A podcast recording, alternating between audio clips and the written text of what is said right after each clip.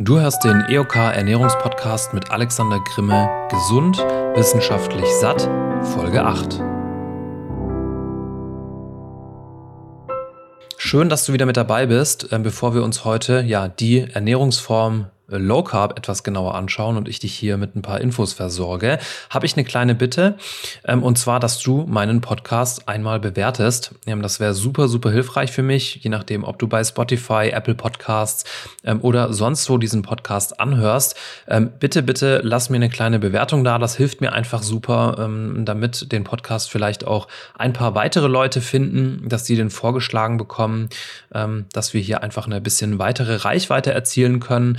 Der Podcast ist für mich super viel Arbeit, super zeitaufwendig. Ähm, und ich habe natürlich monetär hier auch absolut keinen Return. Ähm, also ja, ich stelle meine ganzen Infos hier auch kostenfrei zur Verfügung. Deswegen würde es mir sehr, sehr helfen und ich wäre dir sehr, sehr dankbar, wenn du meinen Podcast an dieser Stelle einmal bewerten kannst. In dieser Folge soll es also um die Ernährungsform Low Carb gehen. Was ist das eigentlich? Wie ist das definiert oder ist das überhaupt definiert?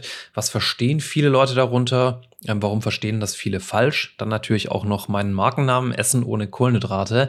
Ähm, darüber habe ich auch dann dementsprechend noch ein paar Worte zu verlieren. Ähm, und das deckt sich eigentlich ganz gut auch, ja, wenn wir uns die Definition oder die offene Definition von der Low Carb Ernährung angucken. Zumindest mal, wenn wir das Ganze mal bei Wikipedia nachschlagen. Dort steht nämlich wortwörtlich, ich zitiere, der Begriff Kohlenhydratminimierung bzw. Low Carb bezeichnet verschiedene Ernährungsformen oder Diäten, bei denen der Anteil der Kohlenhydrate an der Nahrung reduziert wird. In diesem Satz stecken jetzt auch schon sehr, sehr viele Wahrheiten und im Ernährungsbereich, wenn ihr mir auf Instagram folgt, habt ihr das schon öfter mitbekommen, ähm, ist es einfach super, super wichtig, vor allem wenn viele Leute irgendwas hören, die sich vielleicht nicht so gut auskennen und irgendwelche Informationen auch weitertragen, dass wir hier ganz genau aufpassen und wirklich auch wortwörtlich darauf achten, was gesagt wird oder was irgendwo hingeschrieben wird, ähm, damit einfach verschiedene Menschen das vielleicht nicht falsch verstehen und falsche Informationen dann verbreiten. Also fangen wir mal an.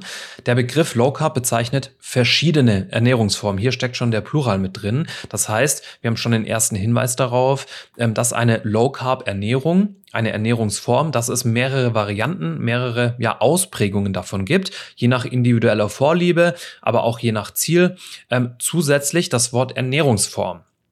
Ähm, wenn ich jetzt hier bei uns in Stuttgart auf die Königstraße gehe, bin ich mir sehr, sehr sicher, ähm, dass die meisten Menschen sagen, ähm, wenn ich sie frage, hey, was verstehst du denn unter Low Carb, dass sie sagen, ja, das ist doch zum Abnehmen, das ist doch eine Diät. Genau das ist an erster Stelle schon mal falsch, weil Low Carb ist eine Ernährungsform. Das heißt, das beschreibt erstmal, wie setzen sich meine Makros zusammen, also wie sieht meine Nährstoffverteilung aus. Mit dem Ziel oder mit einer Diät hat das erstmal noch gar nichts zu tun.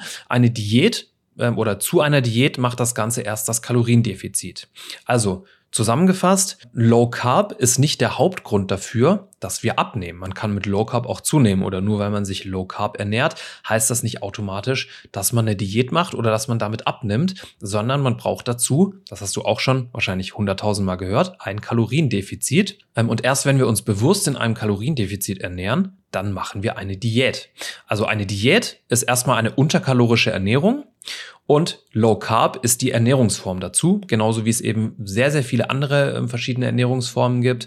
Und der letzte Teil der Definition lautet dann noch, bei denen der Anteil an Kohlenhydraten an der täglichen Nahrung reduziert wird. Das ist auch erstmal noch keine spezifische Angabe, sondern ähm, es heißt einfach, wir essen weniger Kohlenhydrate. Wie viel das genau bedeutet, steht hier jetzt aber erstmal nicht. Abgesehen davon ist Wikipedia jetzt auch nicht unsere ähm, Ernährungsdefinitionsbibel, äh, ähm, aber ähm, das ist einfach so. Es gibt eben sehr, sehr viele Ernährungsformen, sehr, sehr viele Low-Carb-Ernährungsformen und ähm, erstmal heißt das Ganze nur, Kohlenhydrate werden reduziert. Das heißt auch nicht, dass Kohlenhydrate auf Null runtergefahren werden. Ähm, da habe ich immer so ein bisschen den Struggle mit Personen, die ähm, an meinem Markennamen rummeckern, Essen ohne Kohlenhydrate. Natürlich darf man das nicht wörtlich verstehen, ähm, sondern ähm, das Ganze steht für eine Low-Carb-Ernährung. Und ähm, da ist es irgendwie klar, also auch im Brokkoli stecken Kohlenhydrate, ähm, dass das Ganze nicht komplett ohne geht. Diese Brücke können nicht alle schlagen. Ich erkläre es trotzdem immer wieder, das ist aber auch mein Job von daher nehmt ähm, den Markennamen Essen ohne Kohlenhydrate einfach nicht wörtlich, sondern ähm, seht das Ganze stellvertretend für eine Low Carb Ernährungsweise. Gucken wir uns mal ähm, das deutsche Konsumverhalten an. Der Deutsche isst im Schnitt ungefähr 300 Gramm Kohlenhydrate pro Tag. Zumindest sagt das die Statistik aus dem Jahr 2018. Zusätzlich haben wir hier in Deutschland ähm, die Deutsche Gesellschaft für Ernährung, die uns Ernährungsempfehlungen ausspricht. Ähm, die sagt uns zum Beispiel auch, man soll doch ja ungefähr 50 Prozent von seinem täglichen Kalorienbedarf über ähm, Kohlenhydrate decken. Rechnen wir das Ganze einmal für eine Beispielperson aus mit einem Tagesbedarf von ungefähr 2000 Kalorien. Das sind auch immer die Prozentangaben, die zum Beispiel in Nährwerttabellen mit drinstehen. Also die beziehen sich, da steht dann irgendwo kleingedruckt auch oft drunter, ähm, auf eine Person mit einem Umsatz von 2000 Kalorien. Leider ist das nicht wirklich repräsentativ, es sei denn, ja, dein Kalorienziel ist tatsächlich ungefähr 2000 Kalorien. Ähm, ja, wenn dein Kalorienziel in irgendeinem anderen Bereich liegt, dann verwirrt diese Angabe meistens nur. Leider sind auch die Angaben und Empfehlungen der DGE DGE, ähm, ja zumindest was den aktuellen wissenschaftlichen Stand betrifft, nicht mehr ähm, up-to-date. Ähm, und man muss hier einfach gucken, dass man sich diese Informationen woanders herholt. Also die DGE empfiehlt zum Beispiel, ungefähr 50 Prozent der täglichen ähm, Energie aus Kohlenhydraten zu beziehen. Das heißt, von 2000 Kalorien wären das 1000 Kalorien und das entspräche ähm, umgerechnet in Gramm etwa 250 Gramm Kohlenhydrate. Das ist natürlich jetzt schon relativ viel.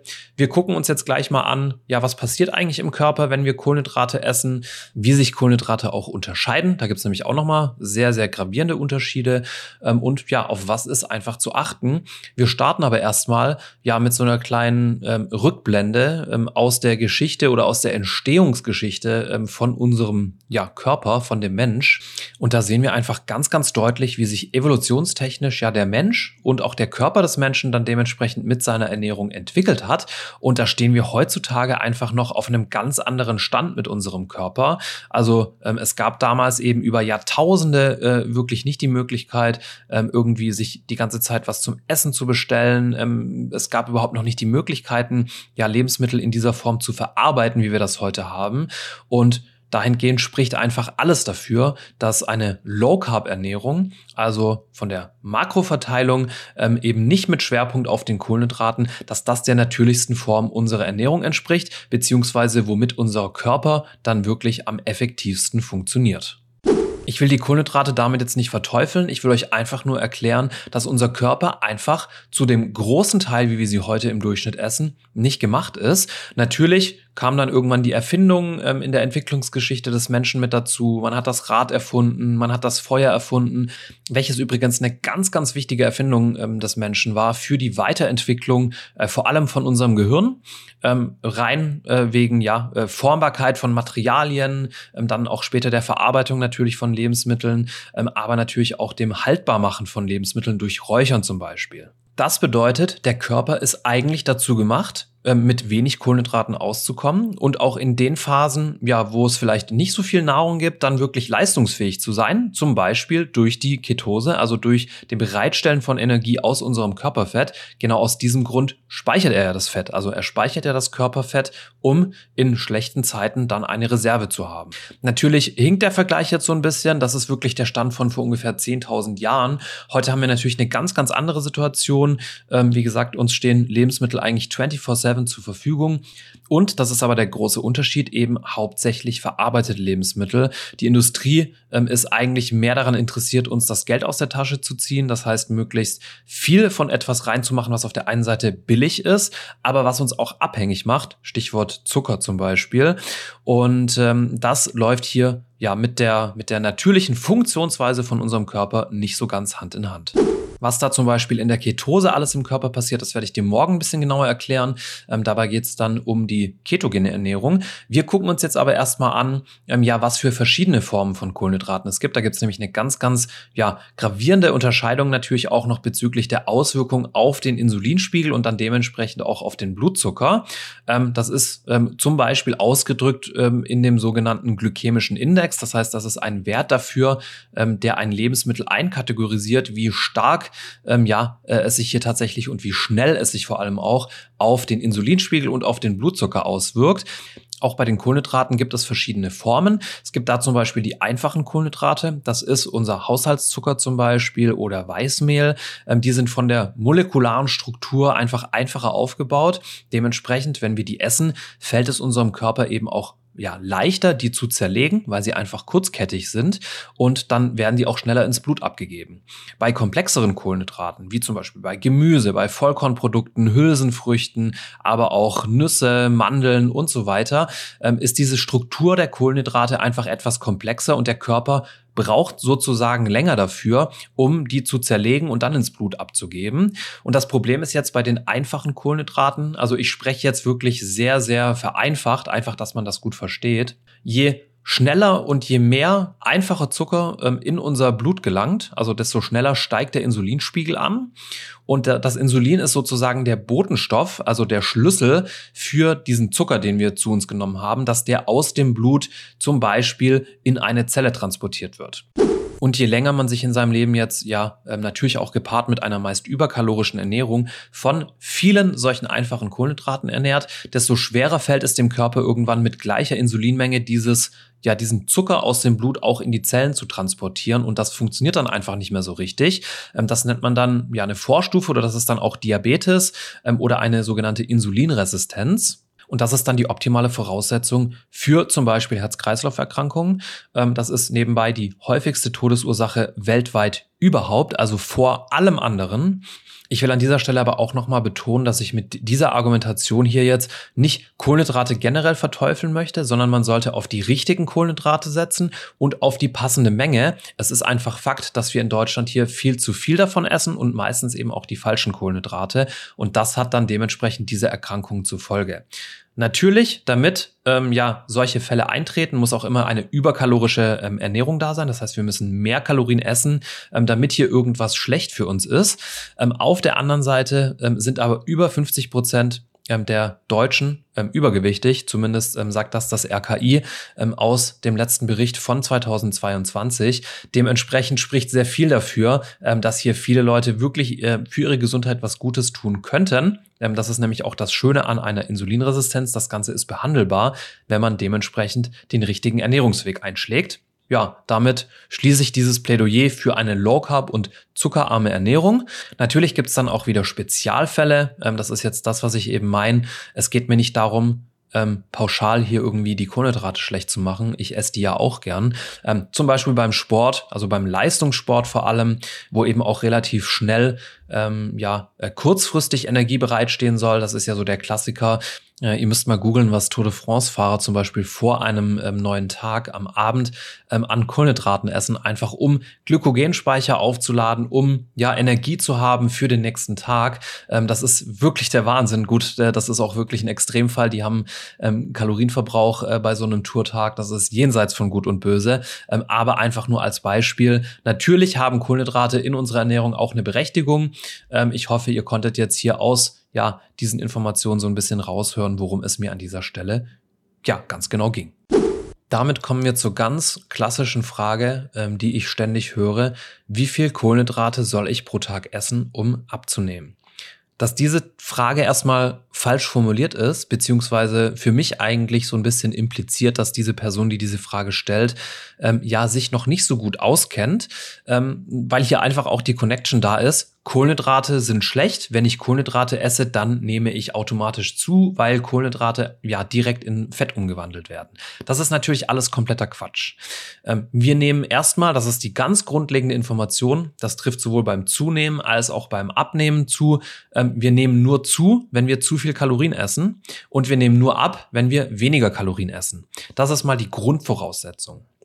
Alles Weitere ist aus meiner Sicht eine individuelle Entscheidung, die man treffen muss, ähm, wo man einfach mehrere Faktoren noch berücksichtigen sollte. Wir haben jetzt schon gehört, warum eine Low-Carb-Ernährung, zumindest mal ähm, in Relation zu den 300 Gramm, die der Deutsche so täglich isst, warum das gesundheitlich sinnvoll ist. Das hilft uns jetzt erstmal aber noch nichts, wenn wir rumstehen und die Frage jemanden an den Kopf geschmissen haben, hey, wie viel Kohlenhydrate soll ich denn pro Tag essen, um abzunehmen? Also ich würde mich bezüglich dem Abnehmwunsch primär erstmal um das Thema Kalorien kümmern. Das heißt, ich sollte sicherstellen, ich esse definitiv weniger Kalorien, als ich verbrauche. Das ist die Grundlage. Alles weitere ähm, hängt dann natürlich mit dem persönlichen Ziel zusammen, vielleicht auch ähm, ja mit meiner Aktivität, wie viel, wie viel Sport betreibe ich denn, wie möchte ich mich denn ernähren, mit welcher Ernährungsform fühle ich mich denn gut, mit welcher Ernährungsform habe ich irgendwie nicht jetzt das große Gefühl, dass ich mich ja zu eingeschränkt ähm, irgendwo durch irgendwas durchzwängen muss, sondern was kann ich eben auch langfristig durchhalten, was macht mir Spaß. Ähm, das muss ja nicht immer zu 100 Prozent akkurat sein. Also ähm, ganz klar, ich meine, äh, wir alle lieben irgendwie Pizza, Pasta ähm, oder ich auch mal gerne ein gutes Schnitzel mit Spätzle, gar keine Frage. Aber was einfach wichtig ist, wenn man einen gesunden Lebensstil verfolgt, dass zumindest mal der Durchschnitt der Ernährung gesund ist. Und dann kann man sich auch die Sachen zwischendrin mal leisten. Ähm, ja, so die, die Lebensqualität so ein bisschen ausmachen, die lecker sind, die schmecken. Ähm, das ist eben nun mal so, dass, das ist ja immer der Fall, das, was irgendwie schlecht ist, das schmeckt. Ähm, und das, was nicht so toll ist, schmeckt vielleicht nicht so gut. Das ist zwar ähm, auf den ersten Blick vielleicht wahr, auf den zweiten dann nicht so, weil ähm, auch äh, wenn man dann mal regelmäßig viel Gemüse kocht und weiß, wie man das lecker machen kann, ähm, das schmeckt auch schon richtig, richtig lecker. Also du solltest, wenn du vor dieser Frage stehst, für dich einfach eine Kohlenhydratmenge finden, ähm, die sich für dich gut anfühlt, die jetzt vielleicht nicht äh, so Richtung 300 Gramm geht, sondern vielleicht irgendwo im Bereich 100, 150 Gramm anzusehen ist. Wenn du dich entscheidest, ketogen zu ernähren, solltest du deine Grenze bei ungefähr 50 Gramm, vielleicht sogar ein bisschen weniger ziehen. Da sprechen wir dann ähm, morgen auch nochmal drüber, auch über das Thema Ballaststoffe und so weiter. Ballaststoffe sind ja auch Kohlenhydrate, beziehungsweise gehören auch zur Gruppe der Kohlenhydrate, werden in Deutschland zum, zumindest mal, das hatten wir auch schon in der Podcast-Folge davor, äh, wo es um das Thema Nährwerttabelle Tabelle und Zutatenlisten geht. Ähm, hör dir das sehr, sehr gerne auch nochmal an, falls du das noch nicht gemacht hast. Ähm, dass die hier ausgegrenzt sind so ein bisschen, weil sie einfach ähm, ja nicht so verstoffwechselt werden wie ein, ein Gramm Zucker zum Beispiel. Das wäre hier an dieser Stelle übrigens auch noch eine kleine Korrektur äh, zu dem Thema Ballaststoffe aus der eben angesprochenen Folge. Ähm, Ballaststoffe, da ist sich die Wissenschaft inzwischen drüber einig, werden auch äh, zu einem geringen Teil verstoffwechselt. Das heißt, es gibt hier schon einen Anteil an Kalorien, die dann nachher auch ähm, ja so einfließen ähm, und die sind nicht zu 100 Prozent wirklich ähm, so, dass sie durch den Körper einmal durchgehen. Ähm, das ist jetzt nicht so relevant, ähm, dass das hier ein großes Thema ist. Ich wollte es nur an dieser Stelle der Korrektheit halber gesagt haben wie du deine perfekte Menge an Kohlenhydraten findest. Ähm, dazu habe ich dir auch ähm, in den ersten Folgen des Podcasts schon eine Anleitung gegeben. Ähm, ja, wie entscheidest du dich für eine Ernährungsform? Wie überprüfst du das Ganze und wie setzen sich dann deine Makros zusammen? Ähm, da sind alle diese Fragen im Prinzip einmal ganz genau ähm, beantwortet. Ähm, letzten Endes musst du dann in dein eigenes persönliches Experiment gehen. Das heißt, du äh, musst einfach anfangen, dich so zu ernähren. natürlich dementsprechend empfehle empfehle das Ganze so akkurat wie möglich zu machen, da auch wirklich Daten zu erfassen. Ähm, und dann musst du einfach auf deinen Körper hören. Ja, also wenn dein Körper irgendwie nach mehr Kohlenhydraten verlangt ähm, und das Ganze so äh, ja im, in der ganzen Konstellation einfach nicht funktioniert oder du dich zu eingezwängt fühlst in dieser Ernährung, dann solltest du wahrscheinlich in irgendeiner Form etwas ändern und ja, das Experiment von neuem starten, bis du irgendwann so deine Ernährungsform gefunden hast, die auf der einen Seite hoffentlich gesund ist oder zum größtenteils ähm, durchschnittlich gesund, ähm, mit der du einfach klarkommst. Ich habe mich in dieser Folge zur Low Carb Ernährung jetzt primär auf den Makronährstoff Kohlenhydrate fokussiert. Ähm, wenn dich die anderen Nährstoffe interessieren ähm, in Verbindung mit der Low Carb Ernährung, dann empfehle ich dir die Folge 4. Ähm, da spreche ich nämlich ja über die verschiedenen zuckerarmen Ernährungsformen, also unter anderem auch Keto ähm, und die Nährstoff- und Makroverteilung ähm, ja in den entsprechenden Formen. Also hör dir das Ganze dann dementsprechend einfach nochmal an. Kohlenhydrate sind ein Energielieferant. Das heißt, äh, der Körper ist hier wirklich auch so effizient und geht immer den Weg des geringsten Widerstandes. Das heißt, er benutzt diese Energie auch, weil es einfach die für ihn aktuell, ja, sofern sie denn zur Verfügung stehen, die Kohlenhydrate, die einfachste Form ist. Wenn die Kohlenhydrate nicht da sind, muss der Körper sich eine neue Energieform suchen und macht das dann dementsprechend aus Proteinen aus der Muskulatur. Wenn wir alles richtig machen, dann aber zum Großteil eben nur aus dem körpereigenen Fettgewebe. Um das alles nochmal ein bisschen zu verdeutlichen, mache ich mit dir jetzt eine schnelle, einfache Reise von einem Kohlenhydrat durch den menschlichen Körper. Ähm, die Reise beginnt im Mund. Ähm, dort, wenn du zum Beispiel ein Brot zerkaust, beginnt bereits die erste Aufteilung der Zuckerbausteine durch deinen Speichel. Ähm, das Ganze geht dann eben in deinen Magen. Dort sind Enzyme am Werk, die das Ganze dann wirklich aufspalten in die einzelnen Bestandteile. Und ja, über die Darmwand im Darm gelangt das Ganze dann in deinen Blutkreislauf. Der Blutkreislauf ist dann da, um diesen Zucker, den wir gegessen haben, durch den Körper ja zu den Zellen zu transportieren. Gleichzeitig ähm, fängt dann an, die Bauchspeicheldrüse so ihren Dienst zu tun, damit sie Insulin produzieren kann, damit dieser Zucker aus dem Blut eben auch in die Zellen reinkommt. Ich habe dir ja gesagt, das ist sozusagen der Schlüssel dafür. Ohne das geht es nicht. Und wenn der Zucker dann in der Zelle angekommen ist, dann wird er verbraucht. Ähm, er wird zum Beispiel öfter und mehr gebraucht, je mehr wir uns bewegen natürlich. Das heißt, das ist jetzt ganz klar das Thema Aktivitätsverbrauch zum Beispiel oder wenn wir viel Sport machen, brauchen die Zellen natürlich viel Energie und viel Zucker. Ähm, dementsprechend wird das Ganze verbraucht. Wenn jetzt aber irgendwann der Punkt erreicht ist, das ist dann der isokalorische Bereich, also der Bereich, wo wir weder zu noch abnehmen, dann ist der Körper irgendwann mal fertig. Dann braucht er keinen zusätzlichen Zucker mehr, weil die Zelle aktuell keine keine Energie mehr produziert sozusagen. Und dann ist ein Überschuss da und dann kann der Körper zum Beispiel überschüssige Glucose, also das ist der überschüssige Zucker, der dann da ist, ähm, zum Beispiel in Fett umwandeln ähm, und das Ganze in Fettzellen einspeichern. Zusammengefasst will ich damit sagen, ja, Langkettige Kohlenhydrate sind für unseren Körper eigentlich gar kein Problem, sofern diese Energie auch benötigt und verbraucht wird. Erst wenn wir über den isokalorischen Bereich hinausgehen, also über den Gesamtbedarf und der Körper dann wirklich keinen Bedarf mehr hat, diese Energie auch zu verbrennen, erst dann wird sie in Fett umgewandelt und dementsprechend eingelagert genau diese ja, Insulinresistenz oder auch eine nicht mehr so sensible Reaktion von unserem Körper ähm, mit diesem Insulin, wenn wir eben viel einfachen Zucker essen, ähm, genau das ist die Ursache von dem bekannten Heißhunger. Das wird jetzt auch ein Thema in den nächsten Tagen sein. Wie bekämpfe ich denn diesen Heißhunger? Ähm, wenn ich durch Social Media scroll ähm, und die ganzen Food Accounts mir hier angucke, ähm, die haben immer hier schöne, keine Ahnung, ähm, Kinderriegel, Bowl oder was auch immer. das ist natürlich alles eine Möglichkeit, Möglichkeit, zuckerarm mit Zuckeraustauschstoff das Symptom zu bekämpfen, aber natürlich nicht die Ursache. An die Ursache traut sich irgendwie keiner ran, weil irgendwie wahrscheinlich es keiner wirklich selber richtig geschafft hat. Ich weiß es nicht. Also ich würde euch viel, viel eher empfehlen, wenn ihr Probleme mit Heißhunger habt, hier tatsächlich an die Ursache ranzugehen. Also mit einer gesunden Ernährungsumstellung ähm, diese Insulinresistenz ähm, zumindest mal versuchen zu therapieren. Natürlich geht das nicht von heute auf morgen, aber das hören wir uns dann ja in den dementsprechenden ähm, Folgen auch nochmal an, wo es einfach ein bisschen fokussierter nochmal um das Thema Insulin, Insulinspitzen und das Thema Heißhunger geht. Ähm, Hörerpost habe ich heute tatsächlich keine für euch. Ähm, wir hören uns morgen damit wieder zur Folge der ketogenen Ernährung. Macht's gut und habt einen schönen Tag.